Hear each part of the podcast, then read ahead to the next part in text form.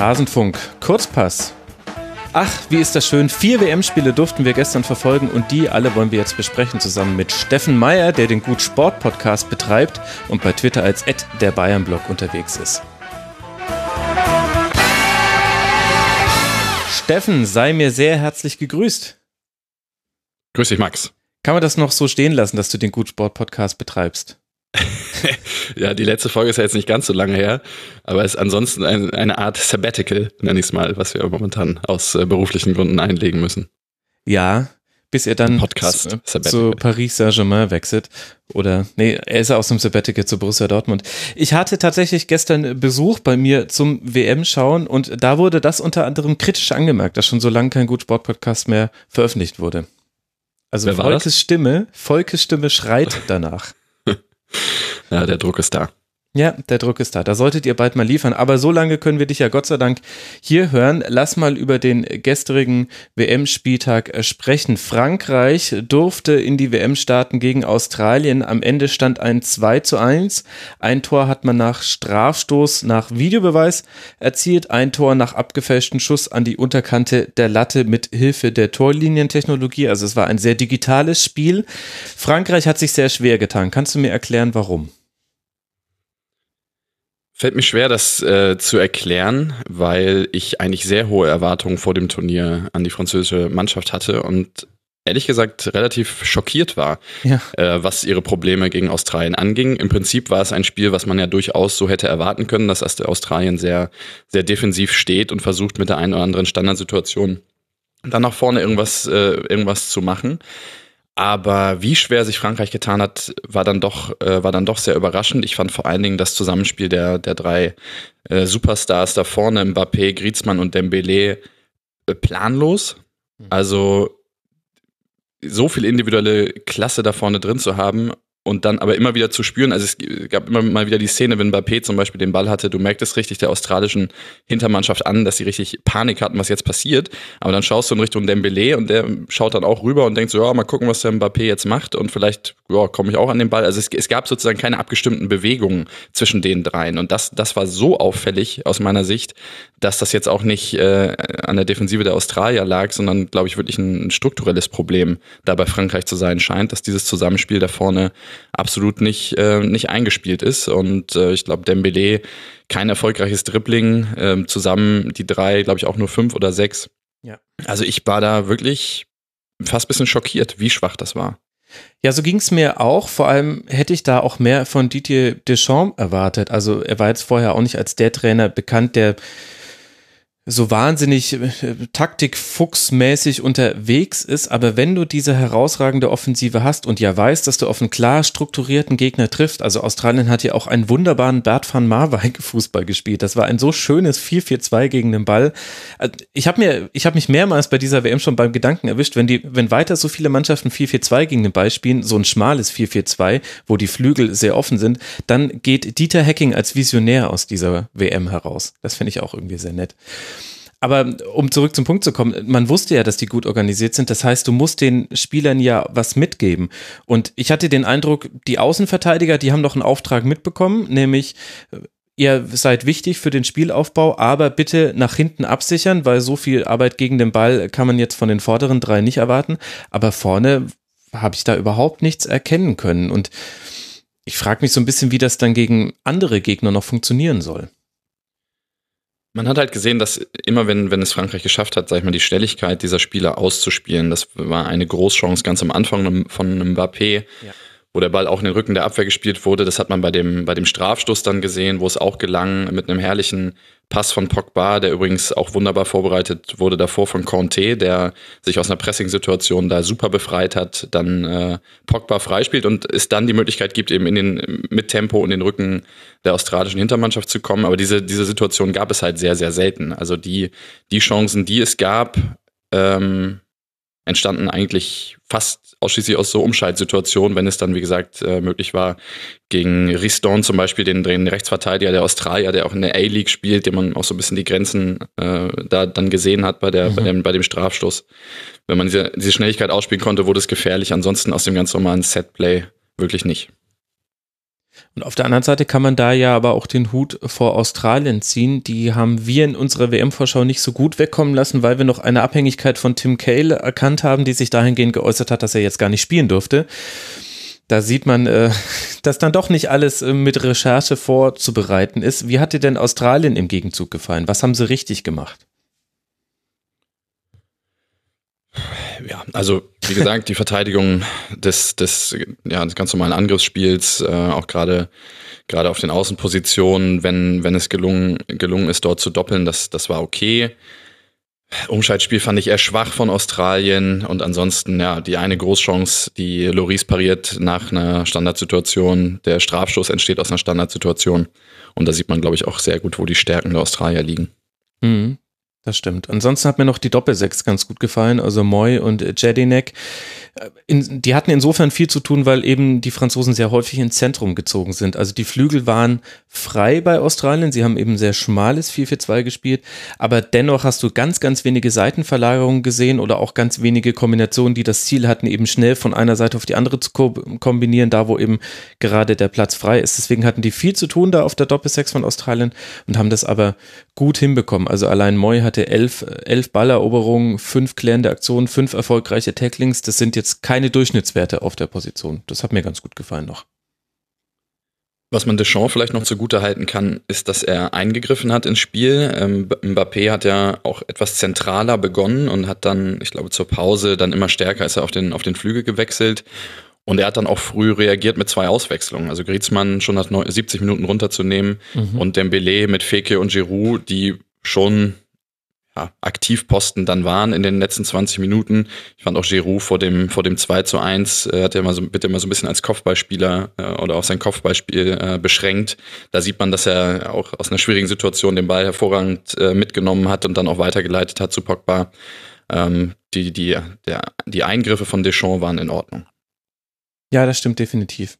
Und auf der anderen Seite bei Australien habe ich mir die Frage gestellt, meine Güte, was hätten die noch in ihrem Spiel, wenn die einen Stürmer hätten, der einen Ball einmal halten kann? Also Nabu hatte in 64 Spielminuten neun Ballkontakte. Das ist schon Wahnsinn. Also sprich, der eigentliche Stürmer vorne drin. Und sie haben aber immer wieder, sie haben sich den Ball so lange hin und her gepasst, bis sie dann doch mal irgendwie angelaufen wurden. Das fand ich auch interessant, dass Frankreich überhaupt kein Pressing gespielt hat, obwohl man ja auch da erwarten könnte, dass das Australien durchaus vor Probleme stellt. Und wenn dann aber mal eine Situation kam, in der der Ballverlust drohte, dann gab es den langen Schlag nach vorne und dann war der Ball aber auch weg. Und da habe ich mir mich mehrmals beim Gedanken erwischt, dass ich mir gedacht habe, ich würde jetzt eigentlich ganz gerne sehen, klar, Tim Cahill, 38 Jahre alt, aber ich würde ganz gerne sehen, wie der mit diesen langgeschlagenen Bällen umgehen würde. Ob da nicht vielleicht ein bisschen mehr dann auch offensiv bei rumkäme, weil er mal einen Ball festmachen kann. Na gut. Frankreich spielt jetzt dann gegen Peru das nächste Spiel und Australien darf äh, gegen Dänemark ran. Und das sind auch die nächsten beiden Teams, über die ich gerne mit dir sprechen wollen würde. Dänemark gewinnt 1 zu 0 gegen Peru, die ohne Guerrero von Anfang an spielen. Kannst du mir das erklären? Nee, nicht so richtig. Also Guerrero, wir beide als alte Bayern-Fans erinnern sich, äh, erinnern uns natürlich an seine herausragenden Joker-Qualitäten, die mm, er ja. in München ja durchaus immer mal wieder gezeigt hat in der Anfangsphase. Aber ob das jetzt wirklich die Überlegung war, zu sagen, man, man legt noch mal, legt noch mal einen nach, weiß ich nicht, zumal Guerrero in den 20, 30 Minuten, die er gespielt hat, ja auch unfassbar torgefährlich war. Also nochmal drei Abschlüsse gehabt, da diese Hacken, äh, dieser Hackentrick, der genau. dann knapp, äh, knapp am Tor vorbeigeht. Also den unten zu lassen, ich habe jetzt keinen, keinen Anhaltspunkt, äh, was die Strategie dahinter war. Mich sehr überrascht. Ja, ging mir ähnlich. Und wie fandest du das Spiel dann generell? Also Dänemark geht jetzt mit einem Dreier aus der Partie raus, den es nicht unbedingt hätte geben müssen. Peru, vor allem nach dem 1 zu 0 von Dänemark, wo man sich sehr stark zurückgezogen hat, fand ich klar Feldüberlegen und nicht nur Feldüberlegen, sondern auch das Chancenplus. Das heißt, es hatte eher mit Abschlusspech ein bisschen zu tun, dass da kein Punkt bei rumkam. Ja, und hängt mit Kaspar Schmeichel zusammen, der ja. super gehalten hat. Mhm. Ich, Dänemark wirkte komplett überrascht von, von der Herangehensweise der Peruaner. Mich erinnerte das so ein bisschen an die, an diese erste starke Klopp-Saison in Dortmund, wo irgendwie alle auch, glaube ich, wussten, okay, da kommt was auf uns zu. Die sind sehr aggressiv und mhm. äh, sind auch in der Lage, in sehr hohen Positionen mit zwei oder drei Mann mal den Ball zu attackieren. Du weißt das. bereitest dich darauf vor, aber in dem Moment, wo du es dann siehst auf dem Feld, ist es dann doch nochmal ein anderes Tempo und dir fällt es dann sehr schwer, ähm, damit umzugehen. Und so wirkte Dänemark auf mich, die äh, von den Peruanern da gerade am Anfang überrannt wurden, die Peruaner auch an, angetrieben da von, von, äh, einer enormen, von einem enormen Publikum und hat dann erst so nach 15, 20 Minuten, das war auch ganz schön zu sehen, die Außenverteidiger äh, Dolsgaard und Strüger Larsen dann deutlich hochgeschoben mhm. und hat dadurch es geschafft, äh, sich zumindest das erste Mal mal aus diesem, aus diesem Pressing und aus diesem Dauerdruck und auch äh, viele Fehlpässe am Anfang daraus mal so wieder so ein bisschen zu befreien. Aber es sorgte jetzt auch nicht für so eine voll, vollkommene Befreiung, dass Dänemark danach sein, sein Spiel aufziehen konnte, wie sie es, äh, wie sie es wahrscheinlich ursprünglich mal geplant hatten, nämlich mit durchaus längeren äh, Ballstaffetten ja. den Ball dann, Ball dann in die vorderen Positionen zu bringen. Das gelang, gelang sehr selten. Peru hat mich wirklich beeindruckt, auch im Offensivspiel beeindruckt. Ich möchte mal einen Spieler rausheben, André Carrillo auf ja. der rechten Seite. Wahnsinn. Der äh, zum FC Watford ausgeliehen ist von, von Benfica. Und ich äh, dachte so, äh, also als ich den gesehen habe, äh, schon überlegt, ob ich irgendwelche Sportdirektoren der Bundesliga mal anrufen soll, mal einen Hinweis geben soll. Aber der ist halt doch und schon Er meint das nicht Jahre hypothetisch, alt. liebe Hörerinnen und Hörer. Er hat tatsächlich zumindest von einem die Nummer, das weiß ich. Ja, gut. Ähm, aber ist auch schon 28 und er ist in der Liga, wenn zumindest, was ich mir die Statistiken angeschaut habe, jetzt auch nicht wahnsinnig aufgefallen, aber den fand ich unfassbar stark. Also hat diese ganz große Chance, die Schmeichel pariert, wo er nach innen zieht, mit dem linken Fuß abzieht, bereitet Verfans große Chance vor mit einem super Dribbling über rechts. Absolut. Also ein spektakulärer Spieler. Ja, fand ich auch. Und äh, dieses äh, nach vorne schieben der Außenverteidiger hat eben für alle Hörerinnen und Hörer, die in der Taktik nicht ganz so firm sind, das hat vor allem den Grund gehabt, Dänemark war sehr flach im Aufbau, das heißt, alle Spieler standen auf einer Linie und dann ist es einfacher für den Gegner, die Passwege zuzustellen. Wenn man die Außenverteidiger nach vorne schiebt, dann bildet man sehr schnell sogenannte Dreiecke, das heißt, man hat mehrere Passoptionen, wenn man den Ball am Fuß hat, dann wird es einfacher. Mir fällt gerade auf, so wirklich einfacher hat es die Erklärung jetzt auch nicht gemacht, aber der aber Versuch war es wert. Äh, diese Passstaffetten, die Dänemark nicht aufbauen konnte. Meinst du, da hat auch die Verletzung und Auswechslung von Quist eine Rolle gespielt, einem der beiden Sechser? Würde ich so nicht unbedingt sagen. Ich bin auch nicht der größte Quist-Fan. Ich fand ihn auch in, in Stuttgart in seiner Schlussphase nicht mehr völlig überzeugend. Und zur Wahrheit gehört ja auch, bis zur 36 Minute hat es ja auch nicht besonders gut funktioniert. Also bis das er dann stimmt. ausgewechselt werden mhm. musste. Äh, Schöne kam dann rein. Ähm, ich bin so ein bisschen gespannt, was Dänemark aus dieser, aus diesem Spiel wirklich rauszieht, weil sie können wahnsinnig froh sein über, über diese drei Punkte. Mhm. Ähm, haben aber einfach einige Schwach. Ich finde, Kier zum Beispiel ist einfach ein Schwachpunkt, auch im Spielaufbau, aber die werden diesen, den Kapitän nicht rausnehmen. Da gehe ich jetzt äh, erstmal nicht von aus. Ich finde auch, Paulsen hat bis zu seinem Tor, ich habe eigentlich minütlich mit seiner Auswechslung gerechnet, weil ich ihn nicht besonders gut fand. Ja. Ich fand Jürgensen in der Spitze nicht besonders gut. Also in vielen Positionen wirklich, ja, so ein Fragezeichen drin. Und ich, ich frage mich, wie man, wie, wie man als dänischer Trainer jetzt äh, aus diesem Spiel rausgeht, wo man zwar drei Punkte mitgenommen hat, aber eigentlich in allen Mannschaftsteilen viele Dinge nicht gestimmt haben. Ja, das stimmt. Positiv aufgefallen ist mir noch Sisto, den hatte ich vorher nicht so als äh, Dribbler auf dem auf dem Schirm, aber der hat ganz gut die Defensive Perus äh, beschäftigt und dass Eriksen so ein bisschen der Dreh- und Angelpunkt im Offensivspiel ist, das wusste man schon vorher. Da wiederum habe ich mir die Frage gestellt, ob Dänemark eins dieser Teams ist, was vielleicht zu abhängig in der Offensive von einem Spieler ist. Denn Peru hat es jetzt nicht geschafft, Eriksen so wirklich aus dem Spiel zu nehmen, aber vielleicht fällt das kommenden Gegnern einfacher, die auch einen anderen Fokus haben im Spiel. Und dann ist Dänemark schon ganz schön vieler offensiven Stärken beraubt. Dann hast du noch einen Delaney, der manchmal so von Strafraum zu Strafraum ganz gute Läufe hinlegt. Aber von der Kreativität her Eriksen dann doch nochmal deutlich, deutlich höher einzuordnen ist. Du, du schaust ja auch viel Bundesliga, ne? Ich, ich verstehe ja. nicht, warum Yusuf, äh, relativ viel, warum, äh, warum Paulsen ein Flügelspieler sein soll das, ich werde da nicht so ganz drauf schlau. Für mich ist das eigentlich vom Körperbau und von seinen Stärken, wäre das einer, den ich vorne drinnen sehen würde, gerade auch bei, in so einer Mannschaft wie Dänemark. Und ich finde ihn auch bei, bei Leipzig auf dem Flügel nicht so richtig überzeugend. Ja, also ich, also ich gehe voll sehe seine Stärken da nicht bestmöglich, bestmöglich eingesetzt.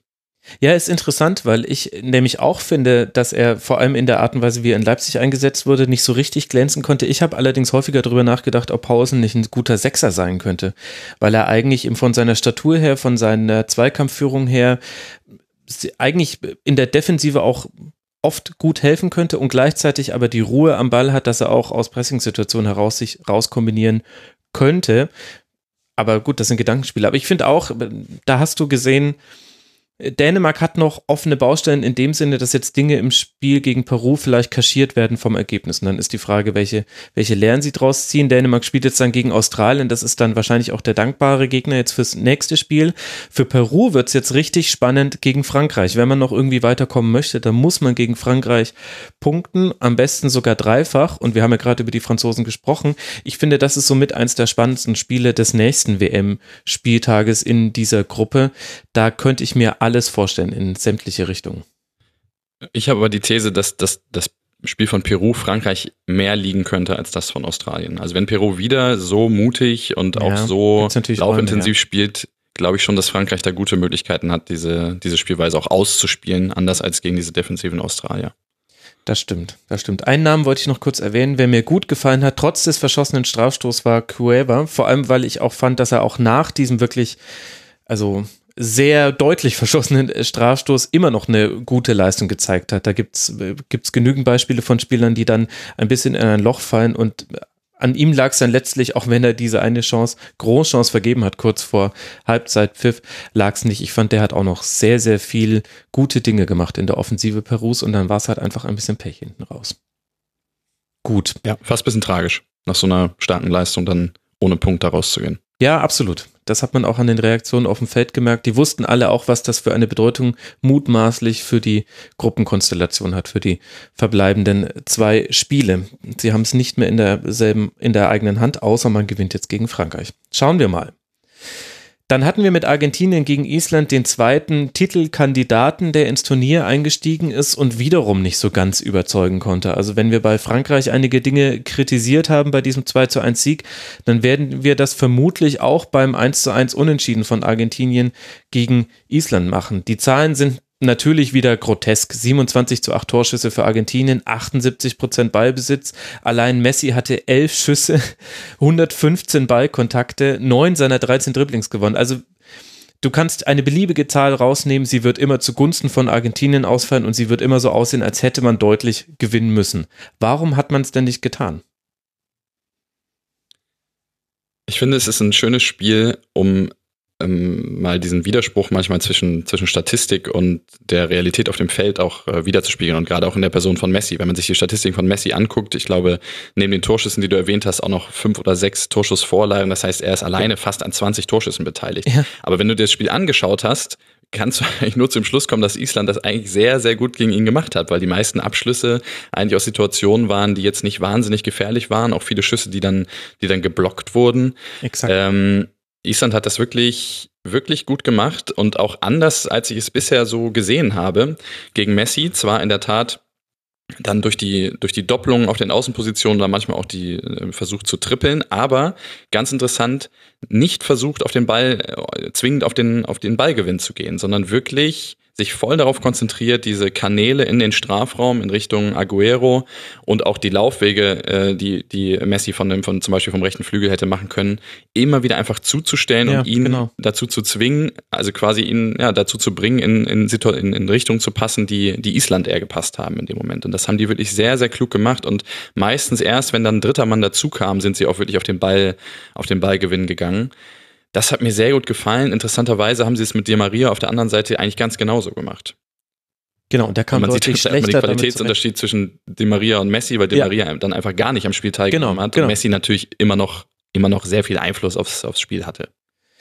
Wobei Messi dafür auch an Orte des Spielfelds gehen musste, an denen er eigentlich insofern gar nichts zu suchen hat, weil, weil seine Torgefahr vorne gebraucht wird. Also er hat sich immer tiefer fallen lassen, um sich den Ball zu holen. Manchmal, es gab eine Szene, da hat er sich den Ball auf der Sechserposition, ich glaube, er hat ihn sogar Mascarano vom Fuß direkt weggenommen und hat dann einen Dribbling gestartet, Vogelwild, ein Dribbling hinein in einen Wald aus zehn isländischen Feldspielern, hat dann auch nicht zu Erfolg geführt. Aber man hat so richtig gemerkt, Messi wollte definitiv alles tun, aber hat dabei auch ein bisschen seine taktische Position aufgeben müssen, was meiner Meinung nach dann eher ähm, abträglich war der Offensivgefahr von Argentinien. Also das kann es ja auch nicht sein, dass dann einer von hinten alle zehn umdribbelt. Das äh, klappt nur in japanischen Anime-Serien.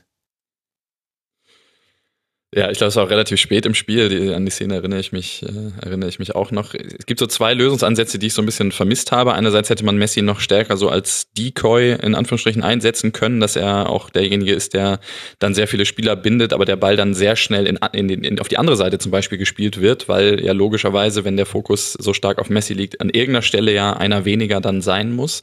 Ja. Und ich habe auch ein bisschen vermisst, dass Messi versucht hat, mit Di Maria zusammen über eine Seite äh, mal Angriffe zu starten. Also ich erinnere mich in, an Guardiola in München, wo das häufig mit Robben und Ribéry dann einfach mal beide auf einer Seite auftauchten und man so zusammen dann noch mit dem Außenverteidiger und man die Defensive dadurch einfach überpowert hat und überfordert hat. Das hat mir, das hat mir auch ein bisschen gefehlt. Also es gibt da durchaus noch Ansätze in Argentiniens Spiel, die man, die man verbessern kann.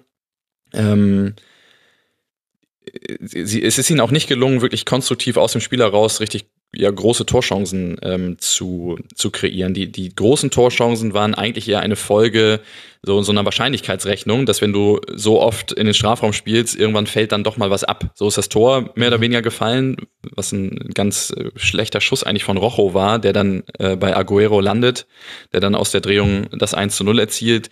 Ich erinnere mich an ähm, eine super Parade noch von Haldorsson, die eigentlich auch eigentlich eine Halbfeldflanke war, wo man so mal guckt, was passiert und dann rutscht der Ball durch. Das war dann äh, eine andere Großchance.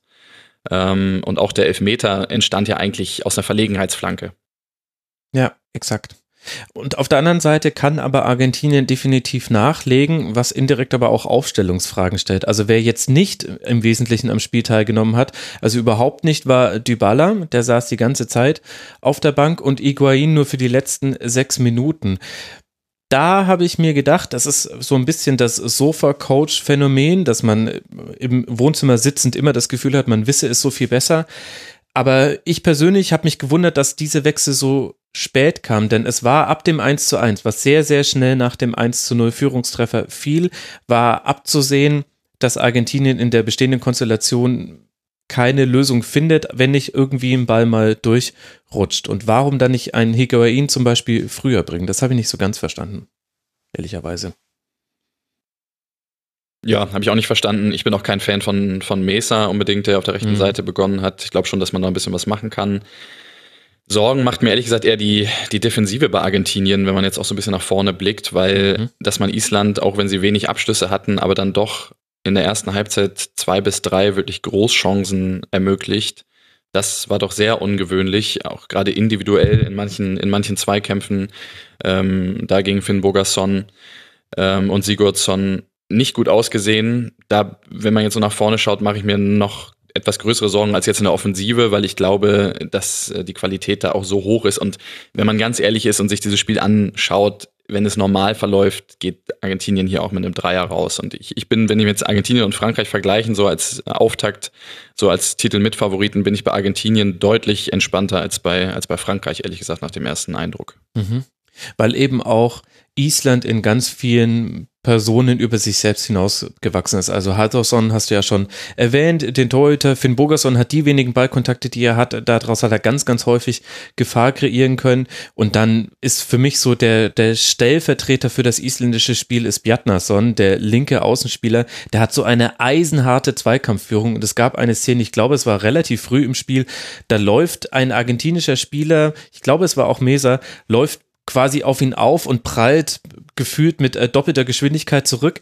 Bjartnason läuft einfach weiter, guckt kurz, ach, der liegt da unten, da ist mir egal, ich laufe weiter. Und der argentinische Spieler wusste nicht, wie ihm geschah, warum da kein Pfiff erfolgte und so weiter und so fort.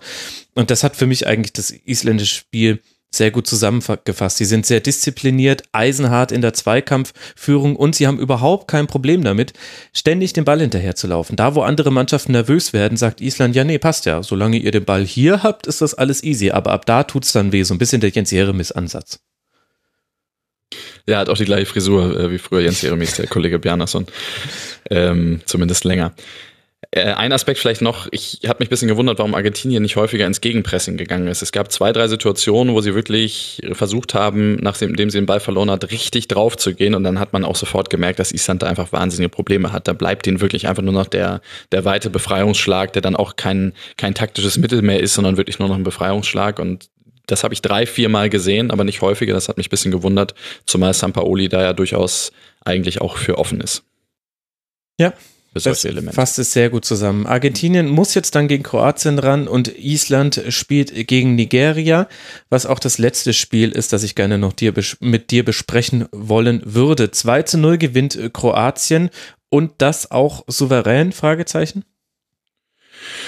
Ja, doch schon relativ souverän. Also Kroatien ist die klar bessere Mannschaft, taktisch reifer, individuell stärker und das hat sich dann am Ende dann am Ende auch ausgezahlt, auch wenn es vielleicht ein bisschen ja, ein bisschen Anlaufschwierigkeiten auch bei Kroatien gab, aber das war schon ein leistungsgerechtes und auch absolut verdienter Sieg für eine kroatische Mannschaft, der ich viel zutraue nach wie vor. Mhm. Also ist ja so ein bisschen so diese Post-Hype-Truppe, die man vor vier Jahren und auch vor zwei Jahren schon sehr hoch gelobt hat. Ja. Eigentlich sind es immer noch die gleichen Spieler.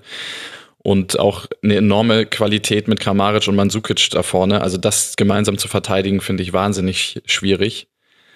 Und ist Nigeria dann auch nicht, nicht wirklich gelungen, gerade in der Luft. Ja, das stimmt. Das hat man gesehen. Luftüberlegenheit Kroatiens. Ein bisschen war ich aber dennoch enttäuscht. Also wenn du, wenn man sich einfach nur das Mittelfeld und den Angriff anguckt, dann hast du Modric, Rakitic, dann auf den Flügeln Rebic und Perisic und äh, Kramaric und Mandzukic, die sich so immer so ein bisschen abgewechselt haben. Wer ist jetzt hier gerade Stürmer und wer ist so hängende Spitze? Die haben, haben das eigentlich auch ganz gut gemacht. Und wenn ich mir einfach nur diese fünf Namen auf der Zunge zergehen lasse, dann schmeckt das sehr, sehr süß. Das äh, schmeckt äh, nach, nach vielen Chancen, nach vielen verschiedenen Möglichkeiten in den Strafraum zu kommen. Sowohl über Flanken, weil du eben kopfballstarke Spieler hast, als auch über Kombinationen, was sie auch ein paar Mal ganz gut hingekriegt haben, auch so ein paar Klatsch-Pass-Kombinationen, das heißt ein Pass und dann lässt äh, der Spiel Mitspieler einfach nur prallen und man kommt dann direkt zum Abschluss oder leitet ihn weiter. Aber insgesamt fand ich es dann doch vom Spielaufbau her relativ bieder. Viele Chancen nach Standardsituationen, aber aus dem Spiel heraus, ja, es war ein bisschen eindimensional. Ich weiß nicht, ob ich da jetzt überkritisch bin. Nö, finde ich nicht, aber ich, ich, für mich klingen, also diese Namen klingen gut, aber sie klingen für mich jetzt nicht unbedingt süß, weil ich finde, das sind eigentlich relativ, also wenn ich jetzt Mansukic, Kramaric, auch selbst Perisic ist ja ist für mich jetzt kein feiner Spieler. Das ist schon, sind schon Leute, die ja so eine auch Wucht erzeugen können, aber jetzt auch nicht so, also außer Modric ist ja auch kein Spieler da, der jetzt im Passspiel wahnsinnig überzeugt. Rakitic mit Abstrichen, aber Berisic, Kramaric, Rebic sind eher Spieler, die über Tempo kommen, die vielleicht auch mal ins enge Dribbling gehen, die klasse Abschlüsse haben, aber sind es für mich jetzt nicht so, also ich erwarte jetzt da kein Spanien im zentralen Mittelfeld, wenn ich die Namen höre. Ja, das stimmt. Und es deshalb war ich jetzt nicht überrascht. Also für mich ist das eine, trotz der Namen eine relativ biedere Mannschaft, die viel mit Wucht, glaube ich, macht. Mhm. Und die Tore waren dafür ja auch äh, prädestiniert. Übrigens ganz schön vor dem ersten Tor, vor der, vor der Ecke. Wenn man noch ein bisschen zurückspult, äh, kann, kann man sich nochmal anschauen. Modric ähm, wackelt so mit dem Zeigefinger und zeigt halt an, äh, als er die Ecke schießen will, dass ihm was nicht gefällt. Daraufhin entsteht in, in, im Strafraum eine, eine Bewegung. Ähm, Kramaric geht, in ein, geht auf eine andere Position und dann kommt halt so eine einstudierte Variante ähm, auf den ersten Pfosten, dann die Verlängerung und dann gut äh, am Ende dann äh, von Etebo als Eigentor über die Linie gedrückt, aber war eine, war eine ganz schöne Szene, wo man richtig gesehen hat, äh, da scheint was einstudiert worden zu sein und bei der Kopfballstärke der Spieler macht das sicherlich auch Sinn. Ja, absolut. Über die Ecke wurde ja auch dann viel in der Nachberichterstattung noch geredet, durchaus zu Recht. Wir haben gesehen, wie wichtig der erste Treffer für alle Teams bei dieser WM ist, auch um in das Turnier reinzukommen, gerade wenn man Favorit ist. Was lässt sich denn noch über Nigeria sagen, Steffen? Ist da etwas bei dir im Kopf hängen geblieben, wo du sagst, darauf sollte man jetzt im nächsten Spiel gegen Island mal achten? Mir hat Etebo wirklich sehr gut gefallen, deshalb doppelt bitter, dass er da dieses, da mit dem Eigentor verbucht wird. Der war wirklich ein Aktivposten. Ähm, ich finde, das ist Nigeria, die ich taktisch ehrlich gesagt nicht besonders gut organisiert fand, die häufig in, in Situationen mit drei oder vier Spielern auftauchten, ohne genau darüber nachzudenken, warum und dann auch so ein bisschen die, die Absicherung dafür gefehlt hat. Trotzdem ist es ihnen zumindest ähm, über weite Strecken gelungen, mit Mikel und Ndidi äh, Modric da so ein bisschen aus der Partie zu nehmen.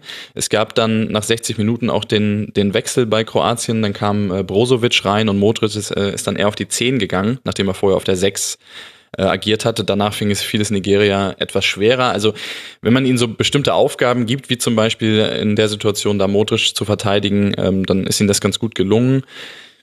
Defensive muss ich sagen, Trost E. King, äh, Trost E. Kong und Balogun eher, eher schwach in der Innenverteidigung. Wer mir gut gefallen hat, äh, offen gesagt, ist der Torwart, Uzoho, mit 19 Jahren da äh, zu stehen, hatte ich vorher so ein bisschen äh, Sorge, muss ich gestehen, äh, hat aber ganz gut gemacht. Aber insgesamt halte ich Nigeria für den absoluten Außenseiter in dieser Gruppe, weil ich nichts gesehen habe, was mich jetzt, was mich hoffen lässt, dass die da das Ruder noch rumreißen. Ich weiß, dass äh, auch der, der Flo, der bei dir gestern zu Gast war, gesagt hat, er hat Nigeria recht hoch äh, auf dem Zettel, aber ich habe da wirklich ganz äh, einfach wenig gesehen, sowohl taktisch als auch individuell, was mich, was mir Hoffnung macht für Nigeria.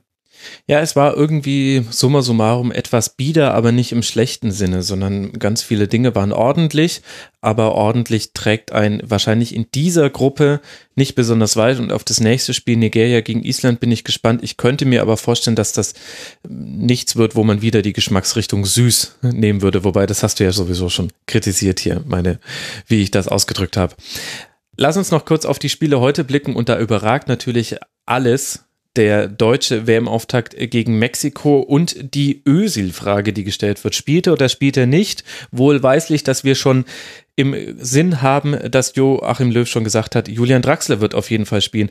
Ich habe mich bei der Diskussion rund um diese Aufstellungsthematik gefragt, ist es wirklich eine Ösil-Frage? Ist es nicht eher eine Timo Werner-Frage? Also spielt Werner oder spielt er nicht? Sag mir mal deine Variante, die du da im Kopf hast.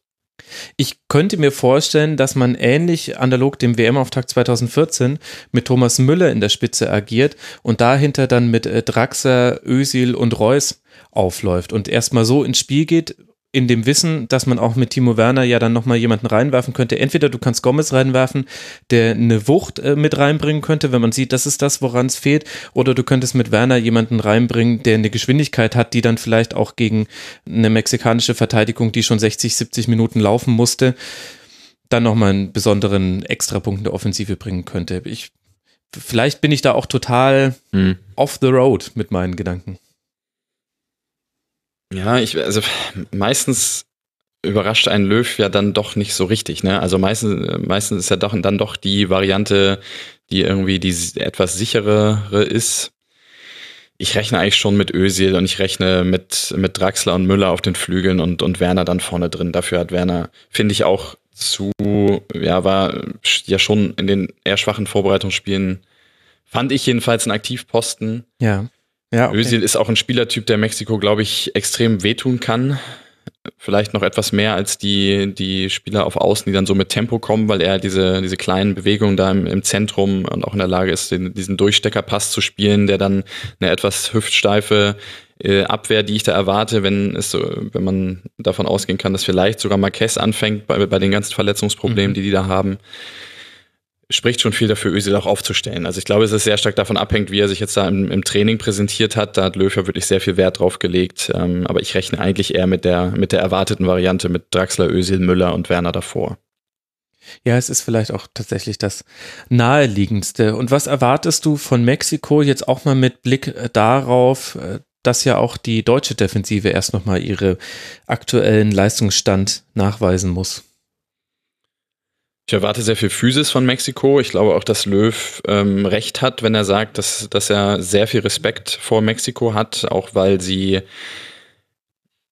durch eine sehr physische Spielweise gegen den Ball und auch ähm, ja, eine sehr, sehr laufintensiven Spiel versuchen, den Gegner aus seiner Komfortzone halt immer wieder rauszubringen und auch mit, ja. mit äh, fast chaotischen oder mhm. etwas chaotischen Elementen versuchen, einfach den, ja, den Spielfluss zu stören oder auch das, das Spiel zu verkomplizieren. Das Offensivspiel von Mexiko würde ich jetzt nicht überbewerten. Da bin ich eigentlich relativ, relativ ruhig. Also ich glaube, halte es für, für entscheidender, dass Deutschland in der Lage ist, sein, sein Spiel da wirklich durchzuziehen und ja, selbst ein oder zwei Tore zu erzielen, weil ich, ich, traue Mexiko eigentlich nicht zu, mehr als ein Tor gegen uns gegen uns zu erzielen. Ich meine, Chicharito vorne im Sturm, Guardado finde ich, finde ich meistens stark, aber äh, also individuell habe ich da jedenfalls wenig Angst vor Mexiko. Hm. Ja, ich glaube auch eher aus den Spielsituationen heraus. Also Deutschland muss die Ruhe bewahren im Spielaufbau, auch wenn da mal gerade vier Leute in relativ hohem Tempo auf dich zulaufen. Und wenn Deutschland das schafft, dann kann man sehr einfach, glaube ich, die Lücken bespielen, die ja immer gerissen werden, wenn so offensiv angelaufen wird. Und da hast du dann auch mit einem Zielspieler Ösel zum Beispiel jemanden, der dann auf jeden Fall auch was mit dem Ball anfangen kann. Naja, wir werden es ja sehen. Und ich meinte gerade Ösil, auch wenn es sich ein bisschen angehört hat wie Ösel. Dann spielt er noch Brasilien gegen die Schweiz. Und mit Brasilien steigt der nächste Top-Favorit auf den Titel mit ein ins Turnier. Ähm, was sind so deine Gedanken, wenn du an das Spiel denkst? Brasilien ist in der Tat mein absoluter Top-Favorit. Ich habe in allen 15 Tippspielen, in denen ich teilnehme und äh, Wettportalen ähm, mich auf Brasilien festgelegt als Weltmeister. Ähm, und ich bin sehr gespannt, wie sie in dieses Turnier starten. Ich halte sie für extrem fokussiert und auch für extrem äh, ja, konzentriert und auch bewusst, dass man jetzt eine Mannschaft da zusammen hat, die Wahnsinniges leisten kann. Eine super Kombination aus diesen Offensivkünstlern, aber auch eben so Spielern wie Casemiro, der, glaube ich, in der Lage ist, äh, so wie bei Real Madrid, da auch wirklich sehr viel Ordnung und auch, auch eine gewisse Härte im zentralen Mittelfeld reinzubringen, sind auf allen Positionen, vielleicht außer der Rechtsverteidigerposition, eigentlich Weltklasse besetzt. Von Danilo bin ich nicht so hundertprozentig überzeugt. Ähm, und äh, ja, Schweiz wird, glaube ich, sehr, sehr defensiv äh, spielen ähm, wird versuchen, da auf, auf Kontersituationen zu warten, hat mit Seferovic da ja auch einen Spieler, der zwar leider nicht torgefährlich ist, aber äh, den man als Zielspieler durchaus äh, ganz gut gebrauchen kann. Und dahinter, glaube ich, auch jemand mit Shakiri, der dieses Turnier auch persönlich nutzen muss, um äh, da sich auch ja, wieder in Erinnerung zu rufen, äh, nachdem er, glaube ich, abgestiegen ist jetzt in dieser Saison. Mhm. Trotz individuell ganz guter Leistung. Ich erwarte Schweiz äh, deshalb, ja, wie gesagt, sehr defensiv. Die werden versuchen, da mit einem Punkt rauszugehen und den einen oder anderen Konter zu fahren. Ja, und Brasilien der große Favorit. Bin sehr gespannt, ob sie der, die Ersten sind, die ihrer Favoritenrolle da jetzt äh, zu 100 Prozent auch gerecht werden können. Ja, das äh, geht mir ganz ähnlich. Und vorher haben wir als Appetizer noch Costa Rica gegen Serbien das kann in alle Richtungen laufen, würde ich jetzt mal sagen. Definitiv. Ich finde aber, dass sehr, also Serbien ist eine, eins von den Teams, was ich äh, sehr genau beobachte, weil die haben ja in der Tat eine Reihe von sehr jungen, sehr talentierten Spielern, aber einfach eine sehr merkwürdige Mischung. Also, dass ich den Namen Antonio Rucavina nochmal äh, ja. sehe und in den Mund nehme, hätte ja, ich äh, vor fünf Jahren auch nicht gedacht. Aber es gibt so Spieler wie ihn, es gibt so alte Hauding wie den Kollegen Ivanovic, aber eben auf der anderen Seite auch spannende Spieler wie Velkovic, wie Milinkovic Savic, den, den ich SMS, den ich für dem ich einen Riesensprung zutraue, auf den ich sehr, sehr gespannt bin. Also es ist eine ganz, äh, ganz extrem spannende Mischung, bei, bei der sehr viel möglich ist bei Serbien. Werde ich sehr genau hinschauen. Absolut. Und im Sturm hat man mit Mitrovic jemanden, der eine sehr, sehr gute Rückrunde gespielt hat. Mit Kostic und Jovic noch Namen, die man kennt aus der Bundesliga. Und neben Milinkovic Savic hat man ja auch noch einen Dusan Tadic, der jetzt auch nicht so komplett nur das kleine einmal eins des Fußballs beherrscht. Gucken wir uns mal an. Und Costa Rica hat uns schon so häufig überrascht bei Weltmeisterschaften, dann könnte das jetzt auch durchaus wieder passieren. Meine These ist, dass in der, dass wir da den Achtelfinale-Gegner der Deutschen sehen in dieser Partie. Oh, jetzt hast du nochmal sehr gut einen Grund geliefert, warum man, warum man dieses Spiel gucken sollte. Wunderbar. Steffen, du erfüllst einfach alles, was man sich von einem Rasenfunkgast erwünscht. Ich danke dir sehr, sehr herzlich. Danke dir, dass du mit dabei warst. Ja, ich habe alles gegeben. alles raushauen. Das ist das Motto des Rasenfunks bei der WM. Wer uns dabei unterstützen möchte, kann das tun auf rasenfunk.de slash unterstützen. Und Steffen kann man folgen auf Twitter. Da heißt er der Bayern-Blog, was auch die leichte Affinität zu dieser roten Mannschaft aus München symbolisiert. Liebe Hörerinnen und Hörer, danke für eure Aufmerksamkeit. Bis bald. Ciao.